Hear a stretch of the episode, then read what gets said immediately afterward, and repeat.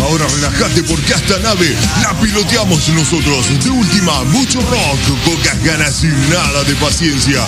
Con la conducción de Hernán G y Diego Sepp, dos engendros que no tienen ni la más pálida idea de lo que hacen acá. Lo único seguro es que van a vaciar tu cabeza. Ahora agárrate bien fuerte porque esto ya comienza.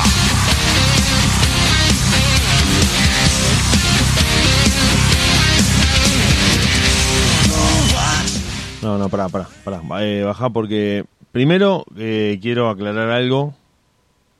Eh, me parece que por ahí está bueno decirlo. Mm, Hay cosas que, que no son tan... ¿Cómo te la comiste doblada? Recién estamos arrancando el viernes. Acá estamos, acá estamos, acá estamos en vivo con el señor Hernán G que nos va a estar contando cualquier cosa de lo que hayas escuchado en la semana. No, exactamente lo contrario. Noticias locas para trepanarte el cerebro, para dejarte recalculando, diciendo por qué pasan esas cosas. Nosotros te las contamos acá en la radio, en deultima.caster.fm junto al otro trastornado que forma parte de este equipo de locos de 2F15 que se encargan de bombardear. ¿Qué país? ¿Un país petrolero? No, tu cerebro con noticias que no tienen absoluta conexión con la realidad. Lejos de toda la bosta que escuchaste durante la semana, llegaste al lugar indicado para divertirte, para relajarte y principalmente para pasar un rato muy divertido con la radio, con todo el rock que nosotros traemos como playlist de fondo, aunque me parece que hoy con la verborragia que cargamos va a haber pinceladas, mm, estiletazos, cachetazos de rock y lo demás va a ser dos batracios hablando sin parar de acá hasta quién sabe qué hora. Lo tengo a Hernán G del otro lado.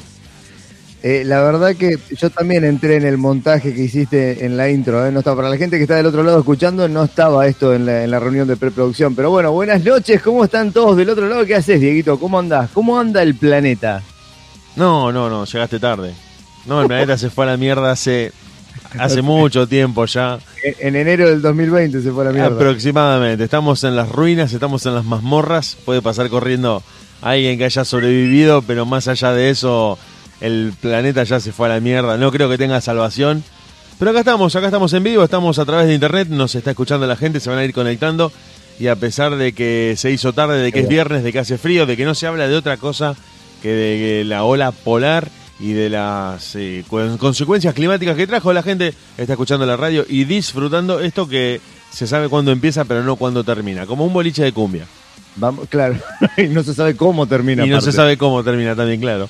Vamos a vender un poco lo que vamos a tener hoy. Acumula toneladas de basura para dejarle como herencia al hijo. Esta noticia la vamos a tener mil que desmenuzar al aire porque tiene un costado eh, de trastorno obsesivo compulsivo bastante importante. Uno solo. Vamos a ir al lado risueño como siempre, pero obviamente lo vamos a tocar con, con la seriedad que se merece, ¿no? Un, un solo costado tiene. Tiene varios. Aparte de la zona donde viene ya vas a entender todo. Ahí ahí vamos a Eh, cerrar. Doctor Chip. Este es otro hijo de puta, como el, el- el que leía las, las rayas, la- el, rumpólogo que Fue- leía las rayas del culo. la- Fue en el primero que pensé. Los pliegues de la arruga del culo leía. Mira, es hijo de Doctor Chip. Tiene varios chips implantados en la mano para ayudarlo en sus tareas diarias. Vos sabés que esto es algo que yo traje a colación hace, creo que dos temporadas atrás más o menos. Eh, con este avance de la ciencia, hasta dónde está bueno, hasta dónde la tecnología inmersa en los cuerpos humanos es algo positivo. Pero bueno, ahí quiero escuchar también tu, tu costado. Sí, sí, ya, tengo una, una pregunta de, de cabeza que te la tiro ahora antes de que la desarrollemos por allá, por el primer bloque del programa. ¿Vive de eso? ¿Cómo? ¿Vive de eso? Déjame desarrollar la noticia. Dale, la dejamos picando. ganó 750 mil dólares en la lotería, pero no puede cobrarlo. Y, y vamos a estar describiéndote, por supuesto, cuál es el insólito Uh, motivo por el cual no, no, no, puede cobrar. La verdad que es medio bajón, pero bueno. Dieguito, ¿qué estamos escuchando? Vendémelo, por favor, me voy a tomar un vaso de agua. Vamos a empezar con glam rock ochentero, glam metal ochentero, como a nosotros nos gusta. Segundos, un cachetazo y volvemos.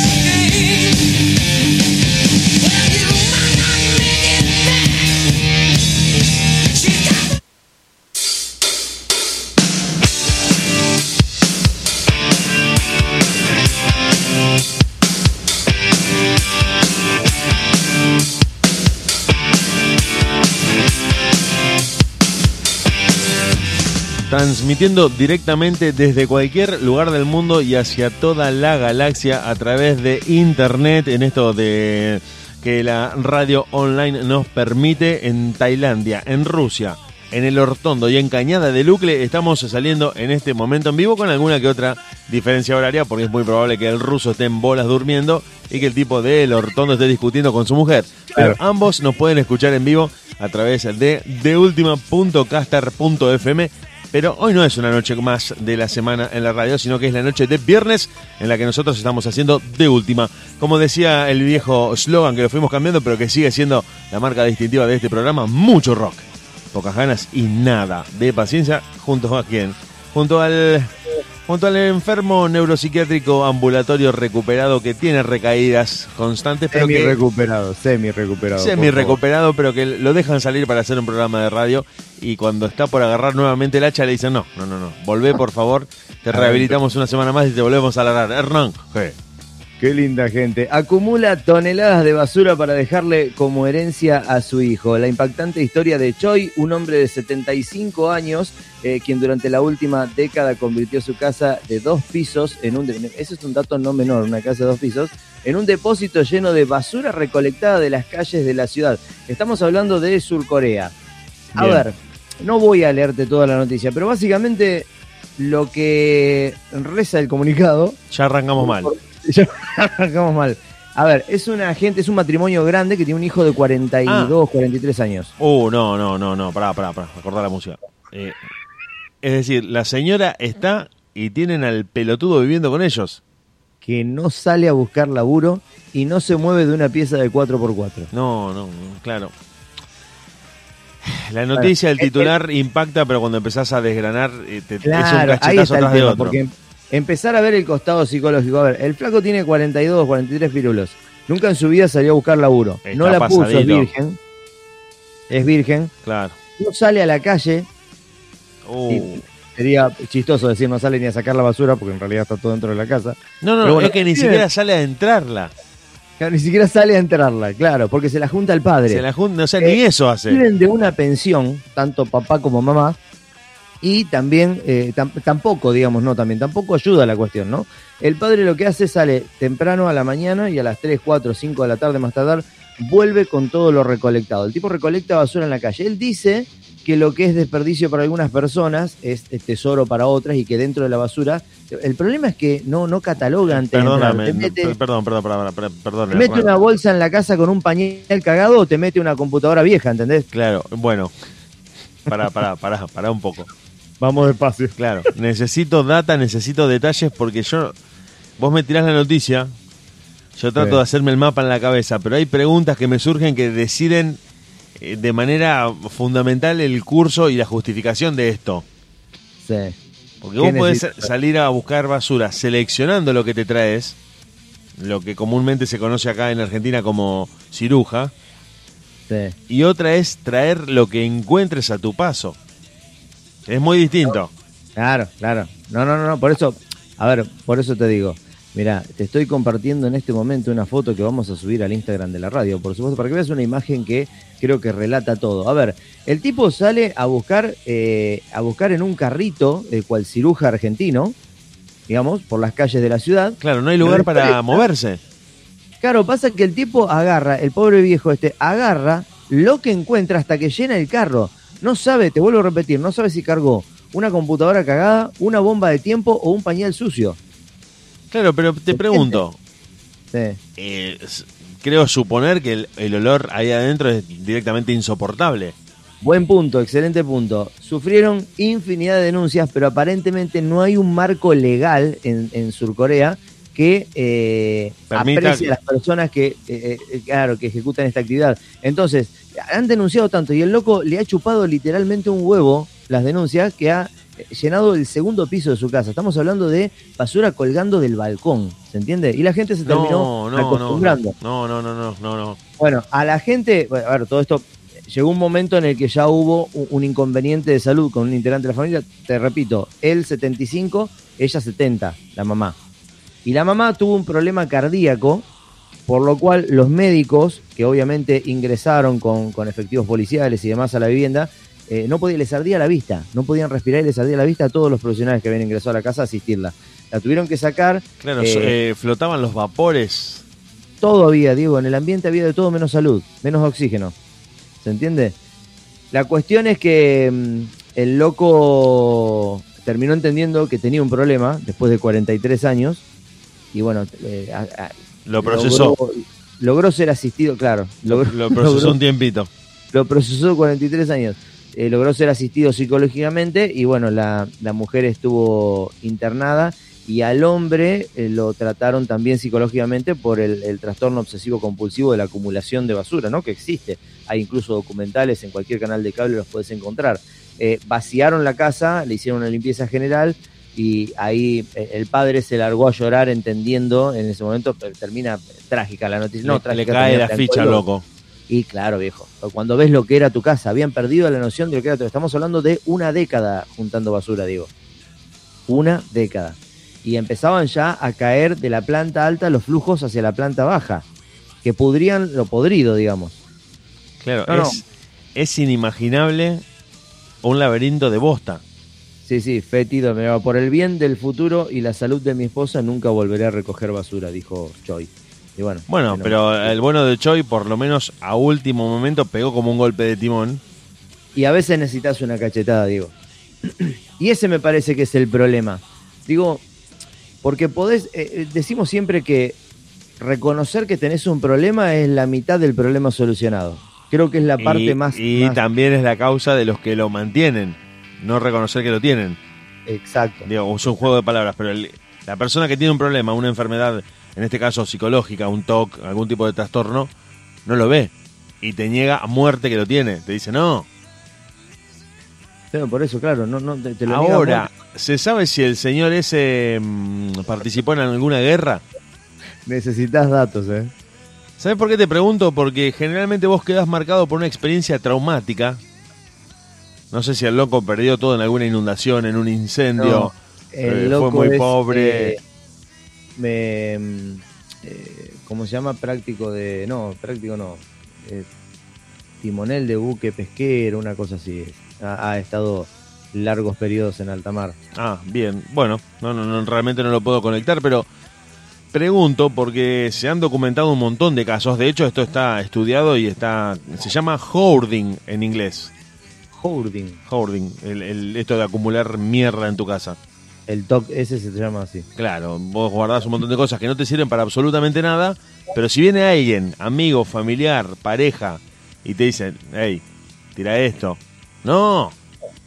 Pero No, es, sirve. una, es una bolsa con pañales cagados. No, no, no, no. No lo toques. Sí, sí, sí.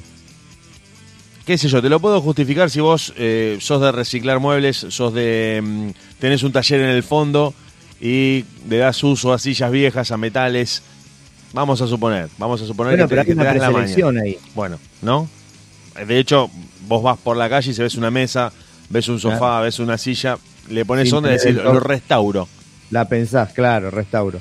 Pero en los casos como este, de este tipo, en los que mm, han encontrado gente tapada por revistas, por ropa que no usan, por un par, un solo zapato del par, amontonados en montañas, en un rincón de la casa, vos decís, ¿para qué lo querés? Y el tipo ni siquiera creo que te lo pueda explicar. Solamente sabe que no lo puede tirar, que tiene que volver a la casa con, con algo en las manos. Él piensa el lema, o sea, la, la noticia arranca rezando una frase que me parece que es, que es clave. Eh, para lo que otros eh, consideran basura, para nosotros puede ser un tesoro, para otros puede ser un tesoro. Me parece que está ahí el, trastorno y el quiebre psicológico. Digo, de no poder eh, diferenciar realmente hasta dónde. Me parece que es una cuestión de límites. Todos los TOC son una cuestión de límites. Quiero creer, quiero creer que podría haber sido parte de, Quizás en la película Volver al Futuro hubiera sido una estación de servicio el viejo. Viste que hay una saga, de una película de la saga de Volver al Futuro que le- eh, con el combustible del auto que los eh, lleva de, de época a época se alimenta de, de basura, de basura en descomposición, que le pone una cáscara de banano, una lata de cerveza. Quizás el viejo podría haber transformado en su casa doble piso una. En un- en un- sí, o mandar un cohete a la luna porque Claro, mandar claro con todo. les sobraba combustible a morir. Bueno, pero, pero bueno, es, es, es grave, es grave. es llamativo y está bueno. Y si eligiéramos tres o cuatro talks por programa, yo creo que tendríamos que hacer un programa de 6, 7 horas para describir. Un, po- podcast que se llame Talk. Ey, me gustó la idea. ¿eh? De paso, le podríamos vender a la gente que se está por venir. Estamos, estamos, podcast. estamos trabajando en eso, lo vamos a ir colgando, vamos a ir volando el cerebro a todo el mundo de, de esto que están haciendo, que es el proyecto de podcast de De Última, que además del vivo, que vamos a seguir haciendo, se viene Y el, aparte el estamos podcast. abiertos a propuestas. Porque Sí, por quizás la supuesto. gente quiere escuchar algo, justo. Los fans van a decir, che, ¿por qué no hablan de esto? ¿Por qué no tratan este tipo de temas? Claro. Vos sabés que esto- la producción. Claro, exactamente, lo sumamos, lo, lo- lo agregamos a todo lo que estamos gestionando y, y- y produciendo en este momento. Y más adelante seguramente nos vamos a encontrar con un podcasting con otro pulso, con otro ritmo, con otro, otra onda, distinto al vivo de la radio. Exacto. Te cuento que eh, esto que vos contás de Choi, de este acumulador compulsivo de, de una cantidad increíble de porquerías que vivía con su esposa y con su hijo, lo repaso para la gente que se enganchó recién, tiene un montón de casos y paralelos en el mundo, de hecho vos mismo lo dijiste al principio de la noticia, hay reality shows dedicados a mostrar a la gente que acapara toneladas de porquería, a veces no, es basura, a veces no es basura. Claro. Hay muchas variantes. Esto es como algo sexual, como la parafilia que vos decís, bueno, a este le gustan los enanos, al otro le gustan, no sé, los muñecos. Esto también tiene muchas variantes. Y hay un caso muy paradigmático, muy icónico, del que en algún momento se iba a hacer una película y después no llegó a, a filmarse, de dos hermanos, los hermanos Collier de Nueva York, siempre pasan estas cosas en Estados Unidos, donde uno de los hermanos se queda ciego. Uno de los dos hermanos Se queda ciego. Los tipos eran Sí. abogado e ingeniero, no eran analfabetos. Eran dos bichos. Vivían de las rentas de los padres. Los tipos se vuelven millonarios cuando mueren los padres, que tenían un montón de propiedades. Y uno de los dos hermanos queda ciego, empieza a perder la vista. El otro hermano, el que lo, el que lo- el que lo cuida, dice, mi hermano en algún momento va a recuperar la vista. No podía aceptar la idea de que su hermano se estuviera quedando ciego. ¿Por qué motivo se había quedado ciego el hermano? Por una enfermedad congénita que tenía el tipo. Había nacido con un problema congénito que le empezó a, provocar un deterioro en la visión. Y empezó a quedar Bien. ciego el tipo, ¿no? Sí, Homer, sí, y el otro no aceptaba eso. claro, Homer y Langley se llamaban. Ahí me tuve que machetear porque no me acordaba los nombres. Eh, Langley se empieza a quedar ciego y Homer, Homero, dice, eh, este tipo en algún momento va a volver a ver, va a recuperar la visión. Por lo cual toma la decisión, traumado y afectado como estaba por lo que le estaba pasando al hermano, no, no estamos hablando de, una, de, un- de algo normal, de acumular todos los periódicos y revistas y libros que encontrara para que cuando su hermano recuperara la vista, pudiera leer todos esos periódicos que se había perdido. Me jodés. 136 toneladas de periódicos llegó a juntar Homer eh, en la casa y de hecho no sé si recordás un capítulo de Los Simpsons en los que desaparece March. Skinner Sí. y aparece nuevamente en un juicio en el que le estaban haciendo un juicio a Bart y el tipo dice fui derribado por una pila de periódicos Sí, sí. y me No, no, mantuve picando una pelota de básquet. Bueno, un- el hermano que queda vivo muere se aplastado con el cable de la aspiradora. Exacto. El hermano eh, Homer, Homero, el que queda vivo, el que lo cuidaba a Langley, Sí. muere aplastado por una pila de periódicos. De ahí está sacado esa, esa referencia de los Simpsons. Ah, mira, El tipo ya no podía entrar a la casa porque estaba el hermano en una cama. Eran diarios, libros y revistas por donde mires, a cualquier rincón que mires. Y el tipo en algún movimiento desafortunado se le viene una pila de diarios encima que pesaba 3.000 kilos y lo mata. La casa era de dos pisos, era gigan- inmensa. Y cuando la policía llega, eh, se dieron cuenta de que había diarios de los últimos 35 años acumulados. Una reliquia. eh, eso es invaluable, ¿eh? Es No, una no, no. hemeroteca. No, una hemeroteca no, una... No, ¿Qué? estaban en pésimo estado, estaban todos podridos, mojados, comidos por ratas. Él no lo veía. Él seguía viendo diarios. No tenía tiempo, claro, no tenía tiempo porque además había acumulado una cantidad tan grande de diarios y estaba tan ocupado cuidando a su hermano y yendo a comprar todos los diarios. Salía por toda la ciudad a comprar diarios, el tipo. Qué locura, Diego. Es decir, tenía plata y tiempo. vos sabés que me da, me da, me da que el TOC viene por ahí, por un exceso. La palabra clave es exceso, de algo, de lo que sea. Exceso incluso en la negación. Acá te- era una tremenda negación la que tenía. Después viene el exceso de la compulsión de, de- juntar, hacer o deshacer algo. Me, cuando nombraste los Simpsons, me hiciste acordar que hay otro capítulo que trata la compulsión a, a recolectar objetos, que era de Marge. ¿Te acordás que Marge en un momento había reco- eh, recolectado tantos objetos, no se podía desprender hasta que la convencieron, vinieron los camiones, los cargaron, y ella dijo, pero, pero no te vayas, no te vayas, mira, este cucú me lo dejo, porque, Sí. y esto también me lo dejo, esto, y se terminó bajando el camión. O sea, es, es, un, es una espiral, es un círculo vicioso. Debe ser terrible. Yo creo que eh, he discutido varias veces en mesas familiares por esta cuestión, pero yo creo que sea cual sea la enfermedad que tengas, elijo mil veces una enfermedad física y no una mental. Vos decís, no, pero tenés un cáncer terminal. Y bueno, está peleado. Claro, bueno, por eso mismo. a- Ahí sí titubeo yo. Está Porque si vos tenés un cáncer terminal.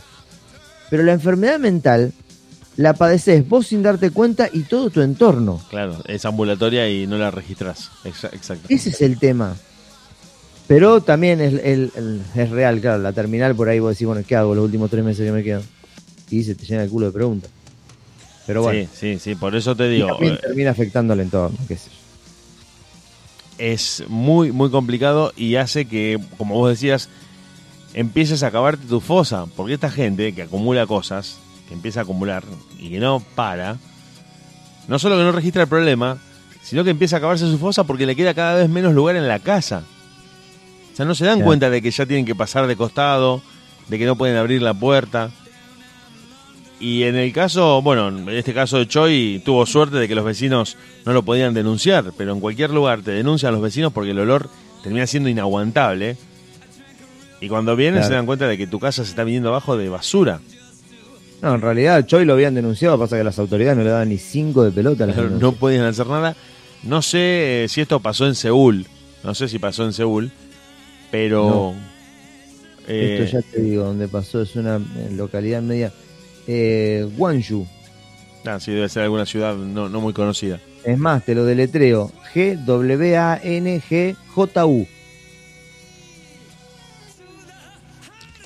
Acá lo tengo. Ciudad de Corea del Sur. Duro. Sí, ¿sabes en qué pienso? Eh, hay una película que se llama Parásitos. No sé si la llegaste a ver. Eh, vi 15 minutos. Bueno. Lo que te muestra la película, resumidamente, no vamos a hablar de la película ni nada, sino simplemente para hablar de esto que estamos hablando de, de este acaparador Choi que, que llenó su casa de posta, es que en esos países, en Corea del Sur, por ejemplo, el que la tiene, la tiene toda y el que no tiene, no tiene un mango. No hay clase media. Entonces, es muy probable que la policía no le dé bola también porque el loco vive en un suburbio Claro. y porque no, no se- ni siquiera se molesten en ir hasta un lugar donde viven millones de personas hacinadas en un montón de casuchas de dos por dos. No me importa si tenés un montón de porquerías, si sos delincuente, si no sos delincuente. No voy, directamente ni voy. Manejate por tu propia ley.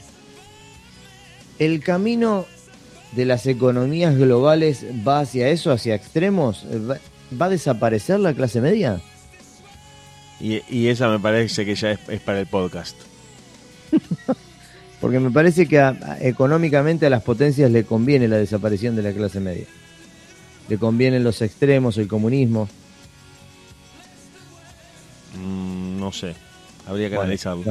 Vamos a, a- a opinar al, al WhatsApp de la radio a ver qué dice la gente, a ver si lo tiramos como podcast. ¿Tenemos algo más para agregarle a esta noticia o dejamos de A acumular? esta noticia nada, dejalo que todavía están sacando basura esta gente, no sabe a dónde meter las bolsas. Now I will tell you what I've done for you. Fifty thousand tears I've cried, screaming, deceiving, and bleeding for you, and you still won't hear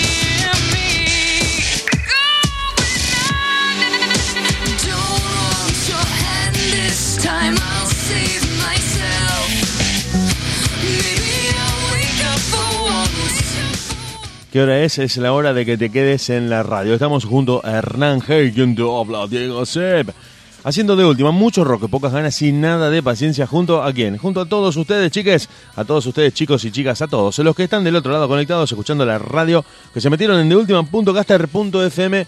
Hernán G viaja por el mundo, viaja por el mundo seleccionando y viendo la realidad, pinchando, esto va, esto no va, y trae cosas que a uno lo dejan como rascándose un poco el mentón, diciendo, ¿qué le pasa a esa gente y por qué siempre, no quiero ser xenófobo, ni prejuicioso, ni nada por el estilo, pero siempre de Oriente para allá pasa cada cosa.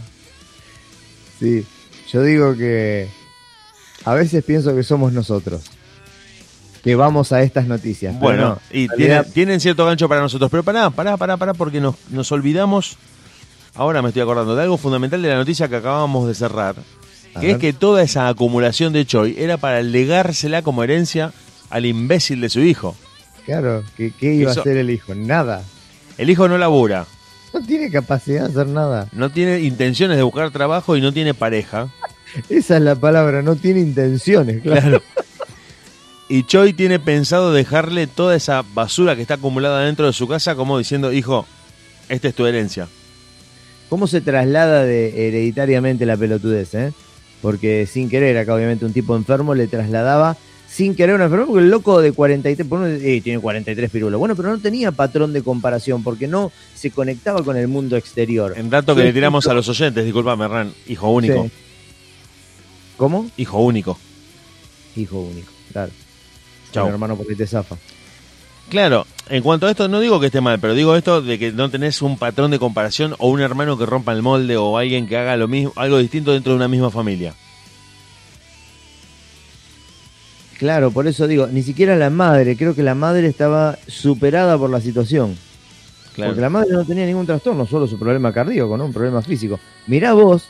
Bueno, pero ojo ahí, ojo ahí también, porque son sociedades muy machistas donde la mujer no puede tomar decisiones. Eso Está bien, bueno, pero fíjate tema. vos lo que dijimos antes de salir de la noticia, antes de salir del aire, esto de la elección entre una enfermedad mental y una enfermedad física. Mirá vos el trastorno que generaba una enfermedad mental y lo otro era una cardiopatía a la cual fue asistida por un médico y, y está en tratamiento. O sea, ya está. Es un abrir y cerrar de ojos, vas al médico indicado y te soluciona el problema, o por lo menos te lo trata. Esto es medio difícil. Yo no sé si no vuelve a meter basura. Si no hay un buen apoyo Por, por psicológico, lo menos que- cuando pase por un contenedor el loco lo mira de reojo, como diciendo... Claro, como cuando Marge se iba al camión de el camión recolector. Bueno, y hablando de este eh, pelotudo, saltamos a un hijo de puta. Doctor Chip se llama. Tiene varios chips implantados eh, en la mano para ayudarlo con sus tareas diarias. Se llama Alexander Bolchek. Estamos hablando de en Rusia, Novosibirsk. No, ¿Puede ser? vos sí, sí, sí, perfecto. ¿Te ubicas? Bueno, ha sido adoptado Dr. Chip por los medios rusos luego de que le implantaran varios microdispositivos debajo de la piel para ayudarlo a realizar sus tareas diarias sin problemas. Obstetra ginecólogo. Buah, chao. No, no, no, no. no.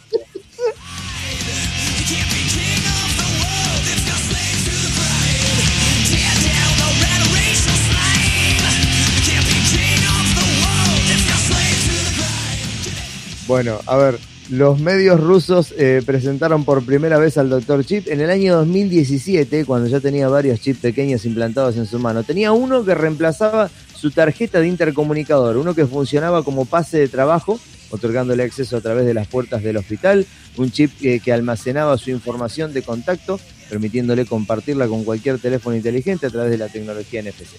Y otro donde almacenaba todas sus contraseñas sin necesidad de cifrado. Mirá lo que decía No, el tipo. eh, eso, parece- eso, hasta ahí está bueno lo que dijiste. pero está bueno, pero a- ahora te voy a tirar un dato para ver si te sirve. Para ir al trabajo, esto lo decía él, ¿eh? para ir al trabajo hay que sacar la cartera, sacar una tarjeta, aplicarla, eh, volver a guardarla, no perderla, lo cual es eh, muy importante. De hecho, mi esposa se insertó su chip después de perder cuatro tarjetas, dijo Volchek.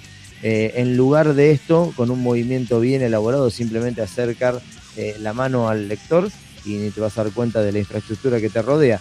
Te hace la vida mucho más fácil. Yo no sé hasta qué punto. Yo Bueno, no sé hasta qué punto. Hasta, te hasta ahí te lo compro. Pero escúchame, vos, eh, cuando vos vas a pagar algo, vos tenés que sacar una tarjeta, pasarla, está bien, ahora tenés un código por proximidad, pero vos antes tenías que leer una banda. Si vos pasaste la mano sin querer por arriba un postnet, Por ahí tenés un desfalco en tu cuenta bancaria. No, pero debe haber una confirmación o algún fallido o algún doble. Hoy te acercan, Diego, hoy te acercan el celular y te, te afanan las redes sociales. Bueno, yo supongo que eso debe estar previsto por el loco que hizo el chip. Yo quiero tratar de vincular esta tecnología con su profesión. Bueno, ahí está. No es, no es carpintero, No es, no es carpintero, ni tampoco traumatólogo. es ginecólogo obstetra. Bueno, ¿quién te Somos dice? nosotros los enfermos. Yo no te lo voy a dejar pasar esto. Vos decís que somos, somos. nosotros. No, porque, a ver, todo el mundo que estaría escuchando en este momento y estaría diciendo con- en su sano juicio y con total razón, che, es una profesión. ¿Sabés qué pienso? Eh, porque ya estamos en un horario en el que podemos morbosear asquerosamente todo lo que estamos diciendo.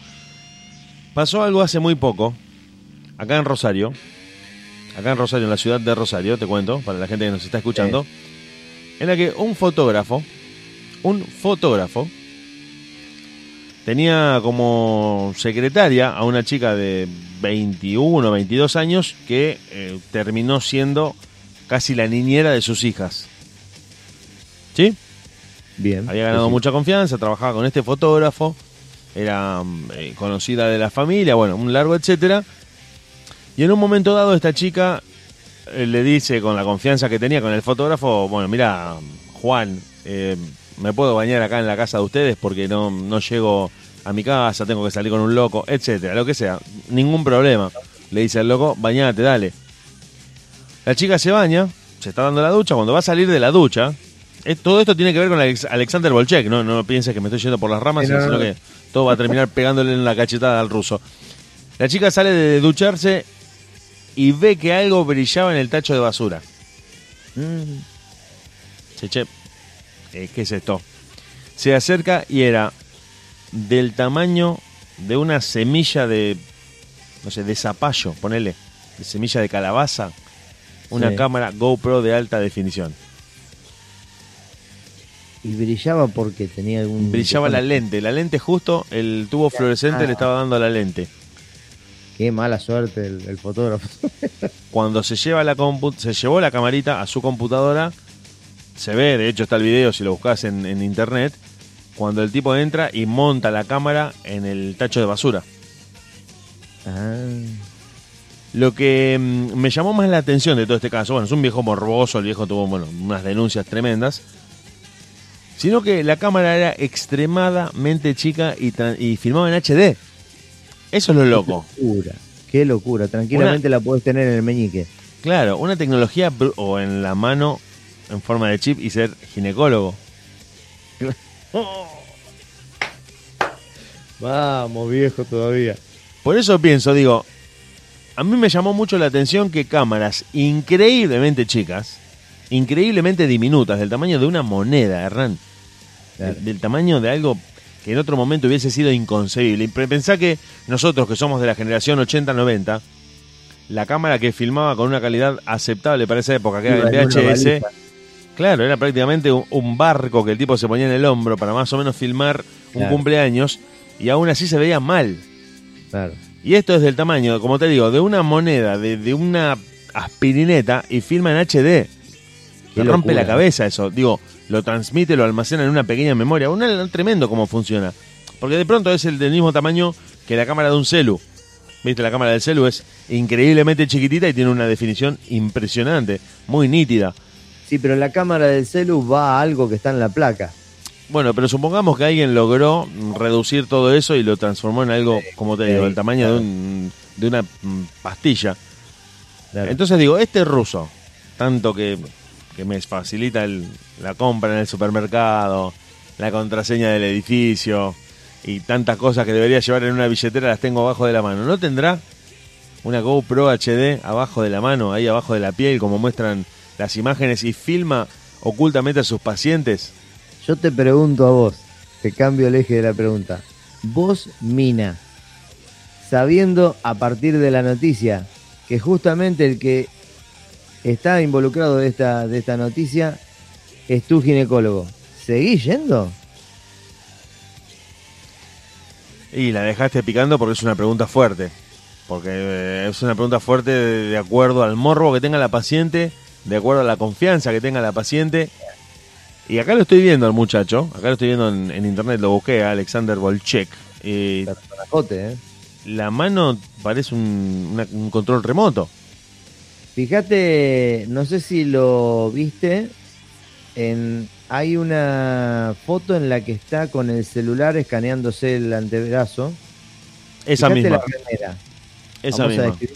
¿eh? Esa misma. Esa Fíjate misma. la remera. La remera tiene una bandera de Estados Unidos, pero en lugar de franjas eh, azules y blancas, son verde y blancas. Verde y blanca. O tenemos un problema en los dos monitores, cosa que no creo. Claro, o ha, o ha salido mal la cámara que le sacó la foto, bueno, no sé. Si no, Pero- no se entiende cómo en Rusia. No, no, no, sí, sí se entiende, eso se entiende perfectamente.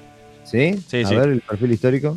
Después de la caída del comunismo, los rusos abrazaron la cultura occidental de una manera brutal. De hecho, el primer recital que ocurre a gran escala en el 91, a nada de que desapareciera la Unión Soviética cuando ya se, se terminaba, en los últimos momentos, fue el Monsters of Rock 91, donde tocan Sepultura, eh, Sepultura, Metallica, Pantera y ACDC. Justamente lo estamos escuchando de fondo. Los rusos estaban que se morían por la música occidental, que no se podía escuchar, porque en la época de la Unión Soviética vos no podías escuchar música que no te vendiera el Estado. Jodeme. Sí, no se podía. Y una de las cosas que llegó a pasar era que se pirateaban discos de vinilo copiados en radiografías. No, no, no, para, para, para, para. Yo creo que es el dato del mes. Me atrevo a decir del año. Se, pirateaban discos que se copiaban en radiografías. Sí. Te lo voy a contar con plata de hoy, con pesos Sí. argentinos. Voy a ser un poco local, si nos están escuchando desde otro país, eh, piensen que, Para que se un, entienda, claro. que 150 pesos argentinos, 160 pesos argentinos son un dólar, más o menos, para que tengan ese dato a mano. Pero de, de hoy, un tipo traía un disco de afuera, un ruso soviético, traía un disco de afuera a base de sobornar al loco de la aduana. Claro. Entraba un disco de vamos a poner una banda muy conocida y muy apreciada, The Beatles. Es una banda que le gusta a todo el mundo. El tipo lo- lograba sobornar al, al de la aduana y le daba 10.000 mangos por el disco. 10.000 pesos. ¿No? El de la aduana le decía, bueno, te lo dejo pasar. Este tipo se llevaba el vinilo original y como no había vinilo, no se podía comprar vinilo virgen para reproducir discos. Claro. Porque todas esas actividades estaban controladas por el Estado. Entonces lo que hacía el tipo era hablar con médicos, con traumatólogos de hospitales públicos y les compraba las radiografías usadas. ¿Y con qué excusa? No, no, no, para eso, para copiar discos. De hecho, el médico le decía, bueno, te las doy, pero a mí me das un disco gratis. Claro. El tipo reproducía, copiaba en esas radiografías el disco de vinilo y le daba la copia al, a una al médico y las otras las vendía a un precio carísimo, ponerle 5.000, 6.000 mangos cada una. Y con eso negocio, re- ¿no? recuperaba la inversión inicial. El tema es que esas radiografías con música grabada en los huesos de tus parientes, con música que pasaba por los huesos de tus parientes, duraba tres o cuatro reproducciones. Y tenías que volver a comprar. Exacto. eh, vas a escuchar esta canción que te gusta tres veces. No. completa de punta a punta sin picarla ni, ni nada. La escuchás, la repetís, la repetís y tenés que tirar el disco a la completa basura. Qué loca, qué loco el planteo de los cerebros de la Unión Soviética en ese momento, porque ¿cuánto podés sostener esa limitación? ¿Cuánto podés sostener ese freno en la sociedad en una masa tan grande como es la rusa? ¿Cuánto podés eh, Se, frenar que la gente... sí, se, se sostuvo fuerza de policías. Claro, Es decir, eh, es un desgaste mental terrible para, para las mismas fuerzas, digo. ¿sabés qué pasa también? Que mm, es una historia muy larga y muy compleja que no la voy a contar ahora, ¿no? Pero si vos la, la empezás a revisar, entendés por qué se terminó y se llegó a eso. Ah, Tirame un mix. Te tiro un mix. La, todas las guerras, revoluciones y movimientos políticos así tan brutales son producto de la rabia contenida. Producto de la rabia contenida. Qué buen detalle. No otra cosa. Hay una rabia que se acumula, que no se puede exteriorizar y cuando explota, explota toda junta. Pero ¿de quién a quién la rabia? Vos la a mí, sociedad. vos a mí no me dejás salir de mi casa. Vos no me dejás Ajá. trabajar, no me dejás comprarme lo que me gusta. Cuando yo tenga el poder, a vos te corto la cabeza. No es que te voy a decir, ahora que mando yo, Claro. es Muy es muy simplificado lo que estoy diciendo, ¿no? Es muy simplificado, claro. pero históricamente tiene es más complejo. Pero resumiendo, te pasa eso. A los franceses, antes de la Revolución Francesa, les quitan el trigo, que era la base de su dieta, el pan. El pan se dispara a precios increíbles. Empiezan a asesinar panaderos en 1788. Mataban panaderos. Asesinar panaderos. Mataban panaderos por un kilo de pan. La historia es apasionante, loco. Bueno, viste que uno hoy dice, no, te matan por un celular. Antes en Francia te mataban por un kilo de pan. ¡Qué locura! Quemaban y saqueaban las panaderías. Cuando los tipos llegan al poder, cuando la gente, cuando el pueblo, bueno, eh, aguijoñado desde el discurso por lo que sería la prehistoria de las redes sociales, que era un francés que se paraba en una tarima, en una plaza y empezaba a gritar lo que había escrito, para que todo el mundo lo escuchara. Una- era como un posteo a viva voz en Claro, tiempo sí. Eh, por eso te digo que nada es nuevo en realidad. Claro. Cambia un poco la forma, pero básicamente la- eh, Claro, en el fondo es lo mismo. Mirá vos, loco. Los tipos decían, no podemos seguir con la monarquía, esto de que el hijo del rey es el rey por derecho divino y nos va a gobernar hasta que se muera. No va más. Toda esa rabia contenida, ¿en qué terminó? Que lo agarraron al rey y a la reina de ese momento y los pasaron por la guillotina, no le dijeron, te vamos a hacer un juicio, te vamos a presentar nuestros reclamos por escrito. No, no, no, vas a la guillotina y aquel que quiera atreverse a decir, no, que vuelva el rey, yo estoy del lado del rey, también lo pasamos por la guillotina. A la fila de la guillotina. Si buscas el término... Ley de la selva, claro. Claro, buscas el término terror francés. En Wikipedia te habla de la época posterior a la revolución a la- en la que a cualquier opositor nostálgico de la época en la que estaba el rey lo aguillotinaban directamente. ¿Cómo fue cambiando eso a través del tiempo? ¿Qué, qué fue? A ver, dos o tres hechos claves que por ahí hicieron que la sociedad sea un poco más eh, razonable, llevadera. ¿Vos me preguntás posterior a la revolución francesa? Exacto. Bueno, la revolución francesa lo que hace es fundar la democracia. Esta democracia que nosotros conocemos hoy empieza ahí. Sí, pero de una manera violenta. No se puede no se puede cambiar a la sociedad si no, no es por la vía de la violencia. Esto Claro, es que algo cortar el flujo. Tiene que claro. ser una guerra o una revolución. Tiene que correr sangre. Mirá no hay forma. ¿no? Esto de sentarse a, a hacer razonar a la gente nunca funcionó. No es, Es que, lo mismo que, eh, a ver, un sino- dar a luz. Tenés que sufrir, madre, pero hay que dar a luz. Tiene que ser un proceso, sí. Tiene que ser un proceso eh, catastrófico, mm, muy violento, muy fuerte. De otra manera la sociedad no cambia. O cambia, pero muy a lo largo. Muy a lo largo del tiempo. Un siglo te puede llevar. Si vos querés cambiar de golpe, tiene que ser así. Por eso lo- los rusos, la Unión Soviética, es un, un hecho que se produce a partir de una revolución en la que a toda la familia que eran los zares de Rusia los matan. No es que... O sea que en ese momento ese hecho drástico y tajante eh, significó el comienzo de la democracia en Rusia. En Francia con, significó En Francia, el perdón. comienzo de la democracia. Y en Rusia, por ejemplo, el comienzo del comunismo es a partir de matar a toda la familia real. Lo- lo- los encierran en una casa y los matan a todos. Directamente. Sudamérica nos quejamos de los presidentes. Esto te, eh, te lo resumo y te lo redondeo y lo, lo cierro. Tiene que ver con que los tipos venían comiendo mierda desde décadas y generaciones. Vos te criás viendo que tu abuelo come mierda, que tu viejo come mierda, que a vos te toca comer mierda y cuando tenés un atisbo de poder, Claro, salís con un cuchillo en la mano, no, no salís con un libro. claro. Salís con un cuchillo en la mano a matar, porque no queda otro camino que el de la violencia. En Cuba, por ejemplo, no, no, lo, no justifico, ¿eh? ojo que no justifico, pero sí, No, no, sí no explico a partir de lo que pasaba antes. Eh, en la Revolución Cubana, en la que Fidel Castro es el protagonista y toman el poder en Cuba y empieza todo el comunismo en Cuba, es a partir de que Estados Unidos tenía a Cuba como el patio trasero. Los mafiosos de Estados Unidos tenía cada uno una casa que daba al mar y se juntaban ahí los capos a hacer todos los tratos mafiosos y a dividirse los distritos de Nueva York en Cuba. Tenía casinos, playas y mujeres. Todo lo que necesitaba un mafioso para vivir la vida. A costa de que la población lo, lo soportara. En un momento alguien se da cuenta de que esa gente estaba muy enojada y dice, pará, no, basta. Claro. Por eso Bueno. te digo, es muy... Acá este muchacho ruso, vos sabés que me, me despierta otra cosa, este muchacho ruso, volviendo un poco a la noticia. Eh, digo yo, de la manera que vos con un implante eh, en una parte de tu cuerpo podés acceder a un dispositivo electrónico, a tecnología y demás yerbas. No puede pasar al revés, loco, no puede llegar a perjudicarte eh, física y emocionalmente que ah, desde algún dispositivo se acceda a tu chip y te genere algo en tu cuerpo. No, Digo yo, no.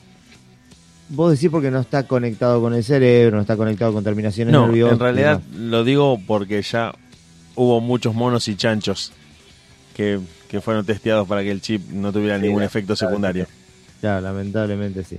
Pero Nosotros no lo sabemos, pero muchos monos habrán tenido un chip en su cuerpo y que después de morir electrocutados, enfermos o de haber reabsorbido el chip a través de la sangre o algo por el estilo, dijeron no, sacale el transistor.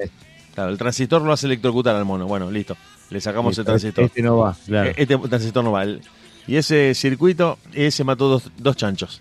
Ese Claro. tampoco va. Claro, claro, claro, claro. Se ha perfeccionado de esa manera. ¿Sabes por qué Mercedes-Benz es la empresa que fue la pionera del invento de los airbags? No. Porque le permitieron, durante la época de, de los nazis, probar los choques de los autos con prisioneros vivos. Con prisioneros vivos. Pará, pará, pará, pará, pará. Vos estás tirando el dato de que Mercedes-Benz probó sus airbags Sí. con prisioneros vivos Es- en Alemania. Perdón, los inventa a partir de probar que un tipo sentado dentro de un auto se estampaba contra un árbol y tener el dato exacto de qué era lo que le pasaba al cuerpo humano en el momento del impacto.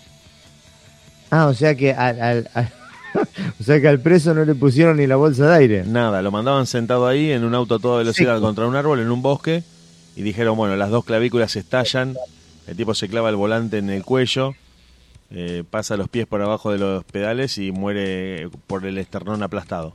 Y a todo esto el, el preso sabía lo que le iba a pasar. Sí, sí, sí, por supuesto.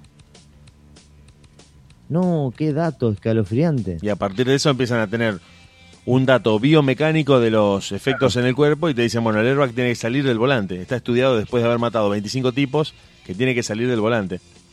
Después, bueno, de los costados. mm, Ya lo sabían, lo fueron largando en cuotas. Ya sabían todos los airbags. imagino, me imagino a los presos arriba en el cielo o en el infierno, donde sea que hayan ido, viendo la creación de los Crash Dummies. El, el crash, eh, el dummy de los, de los choques, es la rata de los laboratorios. Claro. Siempre se dice que la rata comparte con nosotros una constitución genética muy similar y por eso es usada para los experimentos.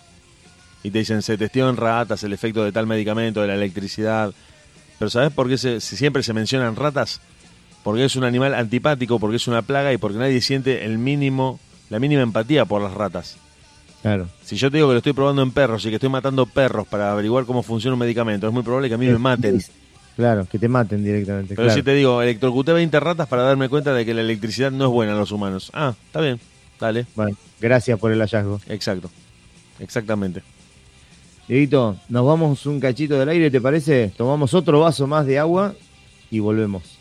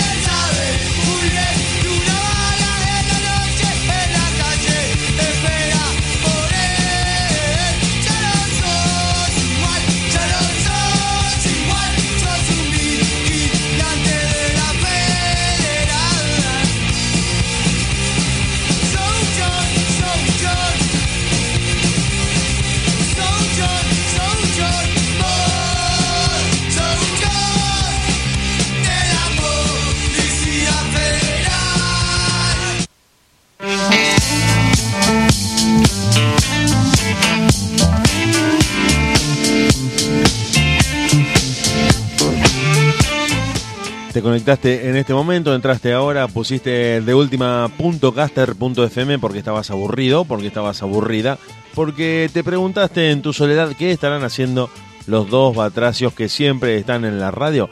Estamos en vivo, estamos en este momento a través de internet junto a Hernán G analizando la cruda, difícil, intrincada y muy loca realidad de este mundo que va, como siempre decimos, a toda velocidad hacia ninguna parte, pronto a estrellarse contra un paredón. No sabemos cuándo, pero seguramente va en esa dirección. Dito, acá tenemos una noticia. Te veo, te veo preocupado. Te veo Porque como que no terminás de, de- de creer lo que estás leyendo. Excelente lectura, pero ¿sabes por qué? Porque yo empatizo mucho con la gente que está atrás de cada una de las noticias que traemos y me pongo en la piel de este mexicano y la verdad me pone como loco. ¿Qué le pasó al, acabo, a acabo de tirar un dato ya. Ganó 750 mil dólares en la lotería, pero no puede cobrarlos por un increíble motivo. Hay un hombre que vive en el estado de California y se quedó con el suculento premio, pero lo que desconocía el afortunado es que hay que cumplir ciertos requisitos para hacerse esa suma. Yo te dije que es un mexicano que participó en un juego de lotería de California. No tiene green ganó- card. ¿Cómo? No tiene la green card. es un mexicano indocumentado. Y le exigen en la casa de lotería, me, me pone, me pasa que me da escalofrío, loco, porque me pongo en esa sensación. Y el loco relata, aparte, eh, dice, me puse muy alegre cuando me enteré que gané el premio, pero automáticamente me cayeron lágrimas. El loco era totalmente consciente de que iba a tener problemas, viste, para cobrarlo. Le exigen que tenga una cuenta bancaria a nombre de él en el estado de California. Claro, Estados- no le van a dar la plata en un maletín. Claro, no se la, exacto. En Estados Unidos es irrisorio pensar que hay sumas grandes de dinero Por eso. Por eso, eh, a ellos, y esto es un lugar común, es un lugar común de las películas norteamericanas que a nosotros nos impacta, pero no de la manera en que los impacta a ellos. A ellos, en las películas norteamericanas de acción, es un lugar común, un cliché muy usado. El maletín que el tipo te abre en la cara lleno de billetes en efectivo. Ellos están tan desacostumbrados al efectivo en grandes sumas que Claro. cuando ven el maletín con dólares no lo pueden creer en la película. Claro, no lo pueden creer. Vos acá vas a pagar los impuestos y pagás la totalidad de los impuestos del mes en efectivo, sacando la plata de tu bolsillo. Claro. Viene un tipo y se compra un televisor, te dice, ¿cuánto sale el televisor? 100 mil mangos, toma, acá tenés 100 mil mangos. Pero en Estados Unidos, donde el efectivo ha sido retirado de la circulación y donde todo se maneja por cajeros, por tarjetas, por transferencias online y lo que se te ocurra, donde la gente anda con 50 dólares en el bolsillo. 100. Para Pasa que ahí el Estado tiene, el, el fisco tiene más control sobre la Bueno, población. pero te quiero decir que la gente anda con chucherías, andás con 200 dólares, 150, para manejarte. claro. Exacto, lo demás lo haces todo con la tarjeta. Cuando en las películas a ellos el tipo le abre el maletín negro lleno de los fajos de dólares, se produce, el tipo dice, no lo puedo creer, la cantidad de plata increíble. Ahora, a este muchacho, este muchacho, el mexicano, Mm, es en realidad el gran responsable de esto que le pasa. exacto. Porque querer meterte a participar, no digo que esté mal, me parece perfecto, es una muy buena oportunidad. En Estados Unidos las loterías tienen unos premios muy abultados. Pero sabiendo que estás entre paréntesis en un país en el que no joden con la documentación, lo peor que te puede pasar en la lotería es ganarla. Es ganarla, claro. Pero vos sabés que en realidad fue una cosa que se lo dieron. Era un tipo raspadita, una lotería de esas tipo raspadita. El tipo vino a comprar dos cervezas a una especie de, shop. Y, como vuelto, como no había monedas para le dieron un par de raspaditas. Y el tipo terminó ganando. O sea, fue prácticamente por error. Ahora, ¿sabés cuál es? Hay, hay un vericueto legal ahí por el cual el tipo está complicado. Porque en realidad. eh, no es que el, el boleto en cuestión o la raspadita tiene el nombre del tipo. No, no, No, lo gana el poseedor. Claro, lo gana el poseedor, pero ¿cuál es la cuestión?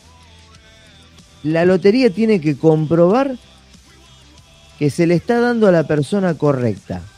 Y tiene que dar fe que se le dio a la persona correcta. Y como ya estuvo tan manoseado el tema de entrada, que soy yo, pero soy mexicano, bueno, pero viene este, pero no tiene pero yo no tengo cuenta, pero este tiene cuenta. Entonces ya es como que poner el- que, la entidad eh, del sorteo ponga el gancho para la entrega de ese premio, puede llegar a atravesar por algún inconveniente legal a futuro.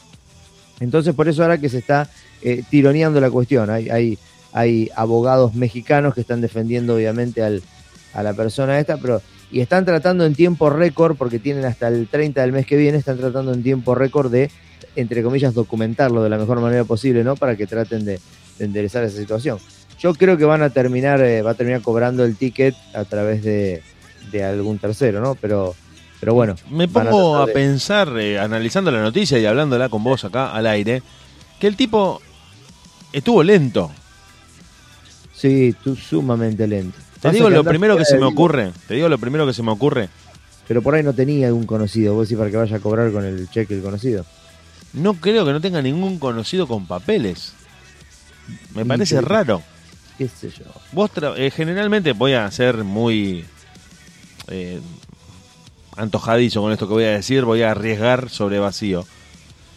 Pero es muy común que los mexicanos y en general cualquier latino haga trabajos que los norteamericanos no quieren hacer en Estados Unidos.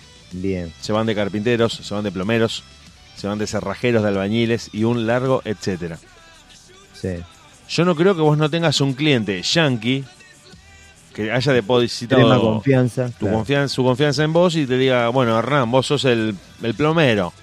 Venís cada vez que se me rompe un caño, que hay que limpiar un desagüe, te llamo a vos. Te tengo confianza. El tipo se llama, no sé, John. Ya está. Vos lo encarás a. John en la casa. Le decís, John, ¿viste que yo vengo siempre a hacerte los laburos de plomería? Acabo de ganar 700 mil mangos. Si vos lo transferís a tu cuenta y me das 600, te quedás con 100. Pero sabés que, sí, yo lo pensé eso. Pero te explico algo. Hay que ver si John, una vez que le hagan la transferencia, se acuerda de que el Ahí mexicano, está. Bueno, ahí está. Pero ¿sabés qué pasa, Diego? Ha perdido por perdido. por lo menos para sacársela al Estado. Claro. Para sacarse el estado. Claro, porque yo digo, eh, tengo toda la confianza en vos. Amigo U, anda a cobrarme vos. Y después se pianta la mierda. Y bueno, de la otra manera, el otro camino es perderla derecho. derecho. O sea, no, no hay mucha Claro, vuelta. por eso, te, te puede pasar la peor que es ir al otro día a la casa de John y el loco te diga, sí, mucho gusto, ¿quién sos? ¿Qué sos?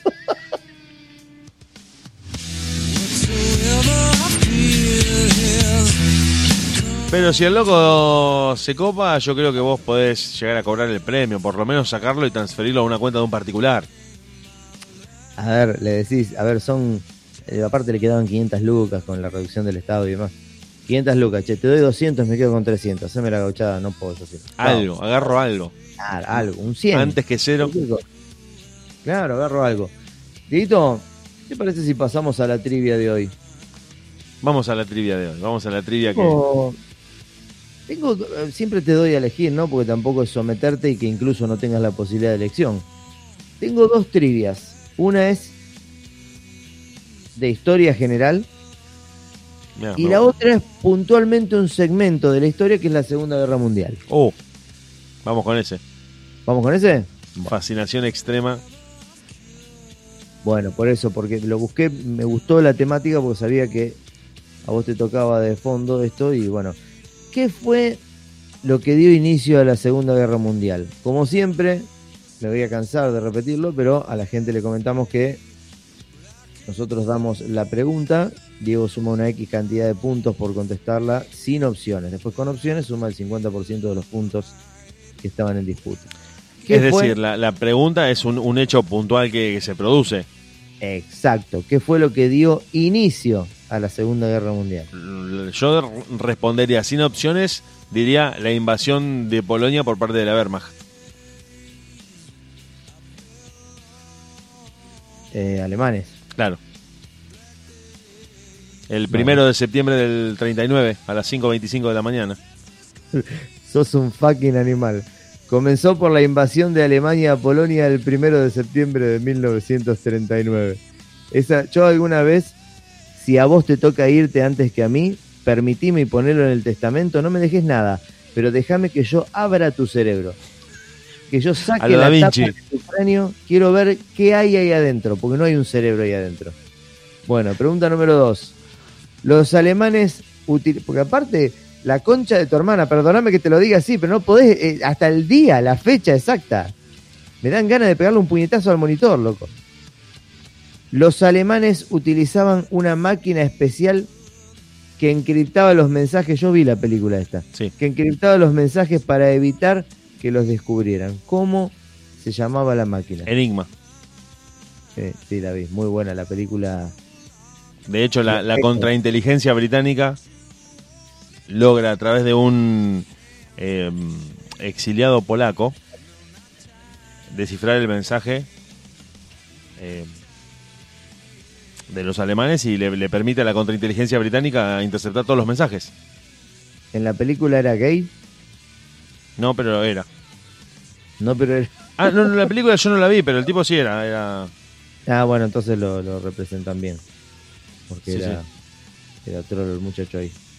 En cuestión. Yo pensé que era una montada de la película como para darle un, un sabor picaresco a la cuestión, pero viste que siempre te montan alguna historia de amor siempre, nefasta. siempre hay un agregado que sí, sí, siempre de hay hecho. un plus nefasto. Exacto, bueno, Exactamente. eh, ¿cuántas personas aproximadamente murieron durante la Segunda Guerra Mundial? ¿Cuántas personas murieron aproximadamente? eh, Lapso 39-45.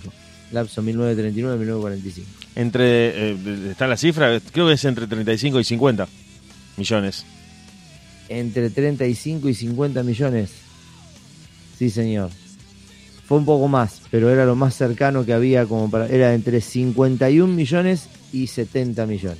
Sí, hay un montón de estudios de estimados porque no hay forma de documentarlo. Yo- claro, eso te iba a decir. No creo que haya una forma exacta de eh, verificarlo. pero hay un estimado, sí, sí, un estimado muy grande.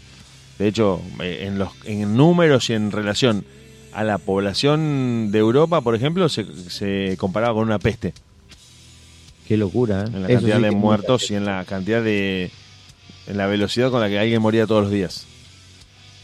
Claro. Era muy probable que mañana no locura. estés. Exacto. ¿En qué ciudad se lanzó primero la bomba atómica?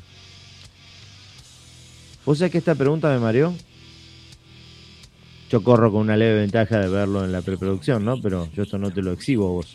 Obviamente te quiero exponer. Eh, si hablamos de las dos ciudades japonesas, eh, en Hiroshima. Bueno, yo acá tengo tres opciones. Hiroshima, Nagasaki y Pearl Harbor. No, Pearl Harbor no. Muy bien, Hiroshima, la que dijiste primero. Claro, de hecho, Pearl Harbor es lo que termina desencadenando todo, ¿no? Terrible pensar que por estar a 10, 15, 20 kilómetros del, de la caída de la bomba, decir, bueno, zafamos. En realidad todo lo que se te viene después, Sí, sí, sí, no, no quisiera. caída de pelo, deformidades. No quisiera profundizar. No, de hecho, la gente que estuvo en el epicentro de la explosión no se la encontró. No se la encontró. Encontraban los contornos de los cuerpos dibujados en las paredes. Me está jodiendo. Pensá eh, que la temperatura pasa en una fracción de segundo a 5000 grados centígrados, de donde vos estás parado. O sea, esa gente no se dio cuenta de que murió. No tuvo tiempo de ver qué era lo que estaba pasando. O sea, te pulverizó. Te pulverizó y te, te carbonizó. Pero te carbonizó al- a escala de ceniza. Qué locura. Bueno, dentro de la mierda que es la guerra, por suerte mueren así, ¿no? Se podría decir que sí. Me digas, pero lo que dije. bueno, en la entrada de la mayoría de los campos de concentración, Arbeit macht frei. El trabajo los hará libres. pasamos a la siguiente pregunta. Mirá las opciones de esta pregunta. ¿Qué significaba esa, esa frase? Muerte a los impuros, que era una opción. Zona de exterminio, era la otra opción. Bienvenidos al infierno y el trabajo te hace libre. Eso lo habían puesto los alemanes, los nazis, porque tenían un odio y un resentimiento muy acumulado con respecto a las actividades de los judíos que tenían que ver con la banca, con los préstamos y con la especulación y no con el trabajo manual. Ah, Por eso les puso, eh, les pusieron ese cartel del trabajo los hará libres. El trabajo manual, el trabajo físico, es el que ustedes necesitan para liberarse de esto. Por eso lo primero que pasa con los campos de concentración es que no querían matar a los judíos. Los querían hacer trabajar gratis para que un judío estuviera ocupando el lugar de un alemán que estaba en el frente combatiendo. ¿Y cómo terminan matándolos? Porque empiezan a sufrir un montón de derrotas militares y sabiendo que era muy probable que perdieran la guerra, no se querían ir sin cometer esa misión de exterminar al pueblo judío, del cual ellos creían eran responsables eh, en una primera instancia de la derrota de la primera y de la situación de Alemania en general, antes de la segunda. Eh, qué locura cuando hay un cerebro poderoso atrás de, de un movimiento tan significativo, ¿no? Porque es una nación atrás de un solo, de un solo cerebro, digo. El odio permitió que un cabo primero, el odio de los alemanes permitió que un cabo primero que de, de arte militar no sabía nada, tuviera de subordinados a tipos que se habían graduado en las universidades más prestigiosas de Alemania y que pertenecían a la nobleza. Tenían que obedecerle a un cabo primero. Tan ¿Cuál fue poderoso como el amor. ¿Cuál fue el resultado? Perdieron la guerra por goleada. Claro, perdieron la guerra. No, ni se asomaron. Porque el tipo no cazaba una. En fin. ¿En qué fecha llegó Hitler a ser el canciller principal de 30 Alemania? de enero de 1933.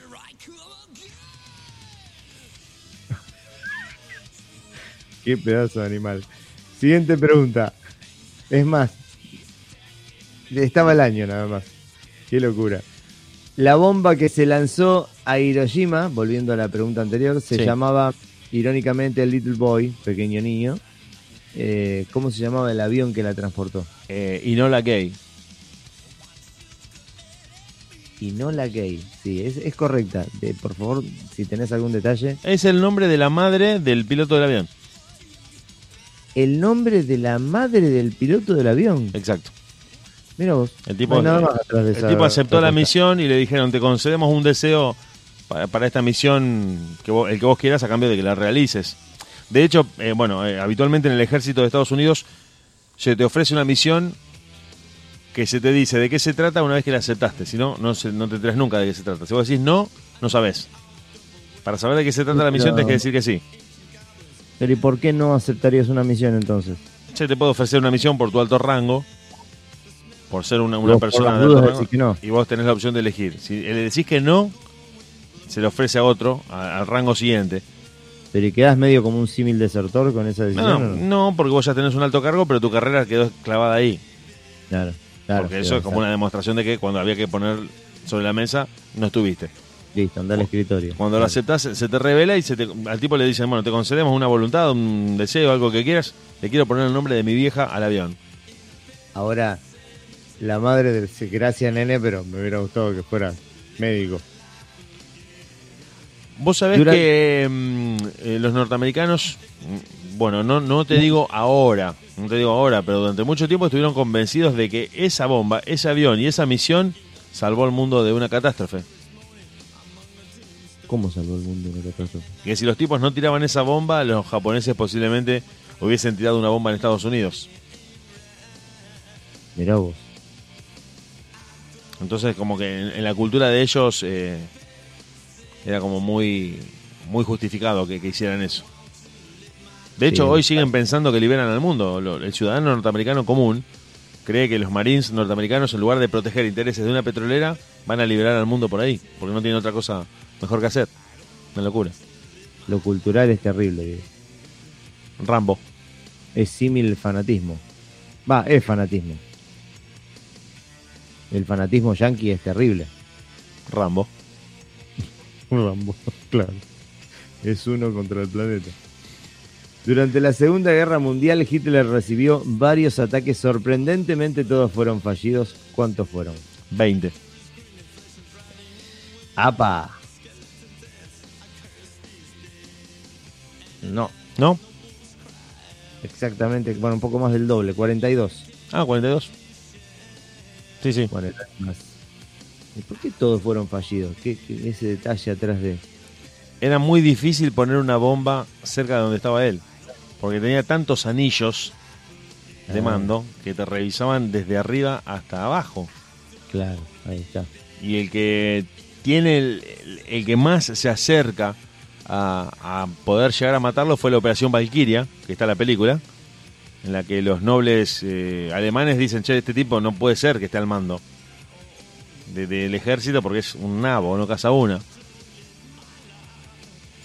Un eh, noble alemán, bueno, abusando de la confianza de ciertos mandos, logra infiltrarse hasta un lugar en el que Hitler estaba reunido y pone una bomba abajo de la mesa. La mesa era de una fábrica alemana de muebles. Era tan buena que impidió que la bomba le explotara en la cara a Hitler. Qué locura, por Dios. Esos detalles de la historia, eso minucioso, ese, ese desmembramiento de los detalles secundarios para cualquier libro de historia, que yo los rescato como joyas de la historia universal. No me podés decir, por favor, tarea para el próximo viernes es encontrar el hijo de puta o la empresa que fabricó esa mesa. Necesito detalles sobre esa mesa, Diego. Una mesa de roble, una mesa de roble tremendamente robusta. Sí, sí, está bien, pero el roble lo puede reventar una bomba. El tema es Paró una hizo- bomba. Paró, Claro. de, de una escuadra que paró una bomba. Tiene una cuadra que fue una bomba. A las 3 de la madrugada del 22 de junio de 1941, Hitler decidió atacar la Unión Soviética. ¿Cómo se llamó la operación? Barbarrosa, por Federico Barbarossa. O Barbarroja. Bueno, sí. Eh, Exacto, Barbarroja. Perfecto. Barbaros. En alemán. Claro, pues vos fuiste al, al- al- al origen. Eh, esta puede ser engañosa. ¿Cuándo se rindió definitivamente Alemania? Definitivamente Alemania eh, se rinde el 9 de abril, cuando firma Karl Donitz la, la rendición, que era en ese momento el, el canciller del Führer a cargo. 9 de abril... Mm, Vos sabés que me salta otra fecha. Eh, perdón, perdón, perdón, perdón, perdón. 9 de mayo. 9 de mayo. Ahí me gustó. 9 de mayo, 9 de mayo, no 9 de abril, perdón, me confundí. 9 de mayo. Que de hecho, mm, te cuento así rápidamente, ya que estamos analizando y tirándole algunos detalles a estos hechos, los rusos Que querían llegar... La muerte de Hitler a vos, quizás. eh, Hitler se suicida en abril, Sí, sí, sí, el ya 30 de abril, y el 9 de mayo eh, finalmente se, se firma la capitulación. Exacto. Los, los rusos querían llegar el primero de mayo, querían festejar el Día del Trabajo en Berlín, en la Berlín ocupada. Pero bueno, por una cuestión de que mover todas esas tropas, esos tanques y toda esa gente llevaba mucho tiempo, terminan llegando el 9 de mayo. Los alemanes, eh, los eh, ingleses y los norteamericanos estaban yendo en la misma dirección. Iban todos a Berlín, Papá. porque era la capital de Alemania y era donde se iba a decidir el futuro del mundo. Se ponen de acuerdo para que los rusos lleguen primero. Y Eisenhower, el, que en ese momento era este, jefe del Estado Mayor del Ejército y futuro presidente después, dijo, si dejamos llegar a los rusos primero a Berlín, vamos a cometer un error histórico del que nos vamos a arrepentir siempre.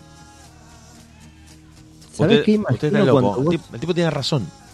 Claro, no solo que tenía razón, sino que imagino a un, a un, a un ser superior sin rostro arriba escribiendo un libro mientras todo eso pasa. El libro de la vida, loco, es zarpado.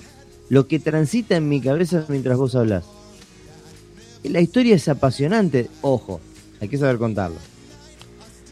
Hay que saber contarla y yo creo, pienso, de hecho a mí me tocó transitarlo como estudiante, que toda la historia del mundo, que toda la historia universal debería arrancar por el siglo XX, cosa que no se hace. La historia universal debería arrancar por el siglo XX. ¿Por qué? Para atrás y para adelante, pero partiendo desde el siglo XX, conociendo el siglo XX a fondo, porque el siglo XX está conectado por larguísimos tentáculos con la Edad Media, con el Renacimiento, con los griegos, con el Sacro Imperio Romano. El Imperio Romano y los nazis, si estudias en un libro y yo te saco la palabra nazi y la palabra Roma, no sabes de quién te estoy hablando. Se repite la historia. Copiaron, copiaron todo. Los nazis copiaron todo de los romanos. Todo. No puedo dejar de imaginar un pulpo dando clases. Mirá la película Gladiador, si no la viste. O si la viste, eh, volvé a Sí, verla. la, sí, la vi. Bueno, volvé a verla con todo esto que tenés en la cabeza. Y si no, un día que te pueda ir a visitar a San Nicolás, eh, la vemos y yo te voy mostrando un montón de cosas que vas a decir, la Te iba a decir eso porque me tenés que dar, claro, me tenés que dar algún detalle. Esta, esta escena se, se basa en, pero corresponde a, me vas a decir seguramente en toda la película. Y la forma en la que mm, los romanos combatían es la que copia a los nazis. Claro. Los romanos eh, combatían en un movimiento que se llama de pinza. Mandan una formación recta, prácticamente a inmolarse frente al enemigo. Y cuando el enemigo cree que tiene ganada la batalla y conquistado el terreno, atacan viene cerrándose a 90 grados otra columna y Claro, los embolsa chao. como una pinza. Los alemanes, en, en su primera incursión en la Unión Soviética, hacen eso en Ucrania y capturan a 600.000 soldados en un día. 600. un ¿Sabes lo que son éxito. 600.000 tipos? Claro. En un movimiento de pinza en el que embolsan al ejército soviético y capturan a 600.000 tipos. No mil. Es medio Rosario. Medio Rosario en un día. medio Rosario, un San Nicolás y medio. En un día. Claro. Es muy, muy fuerte. Es muy hardcore la historia, pero insisto que si está bien contada, mejor aún. ¿Cuándo fue el bombardeo de Nagasaki, Dieguito? 9 de agosto del 45. 9 de agosto del 45. El Perfecto. 6 Hiroshima y el 9 Nagasaki. Perfecto. Última pregunta. ¿Qué sucedió el famoso día D? 6 de junio del 44. Desembarco aliado en Normandía. En, la playa de, en las playas de Omaha, Sword, Juno, Silver y Gold. Y la verdad que si hubiera sido en examen, la terna que tomaba el mismo se hubiera parado a aplaudir. Exacto. El desembarco de Normandía. ¿Alguna cuestión para desarrollar sobre Normandía? ¿Algún dato de color? Sí, los ingleses, la tecnología te permite ganar una guerra. Los Sí. ingleses habían desarrollado primero que nadie el radar, por lo cual podían eh, anticiparse a los cambios climáticos. Y eligen ese día porque ya sabían que iba a ser un tiempo pésimo, lluvia, viento, llovizna, nublado, y que los aviones de los alemanes no iban a poder patrullar la costa para ver si se podían anticipar a un desembarco. Mirá vos la tecnología bien aplicada. El radar les permitió eso, anticiparse tres o cuatro días antes, sabiendo qué día iba a ser el peor, las peores condiciones climáticas, y los aviones alemanes no iban a salir ese día a volar porque no se podía volar, y les permitió desembarcar sin ser masacrados por los por los estucas de la Luftwaffe. Bueno, Edito, un placer. Y a todos los que están del otro lado, hemos pasado por el coreano acumulador con el hijo vago internado en una habitación, al doctor Chip Escarbacoños y las 750 lucas fallidas del mexicano, que creo que las terminó cobrando y no las publica, por supuesto.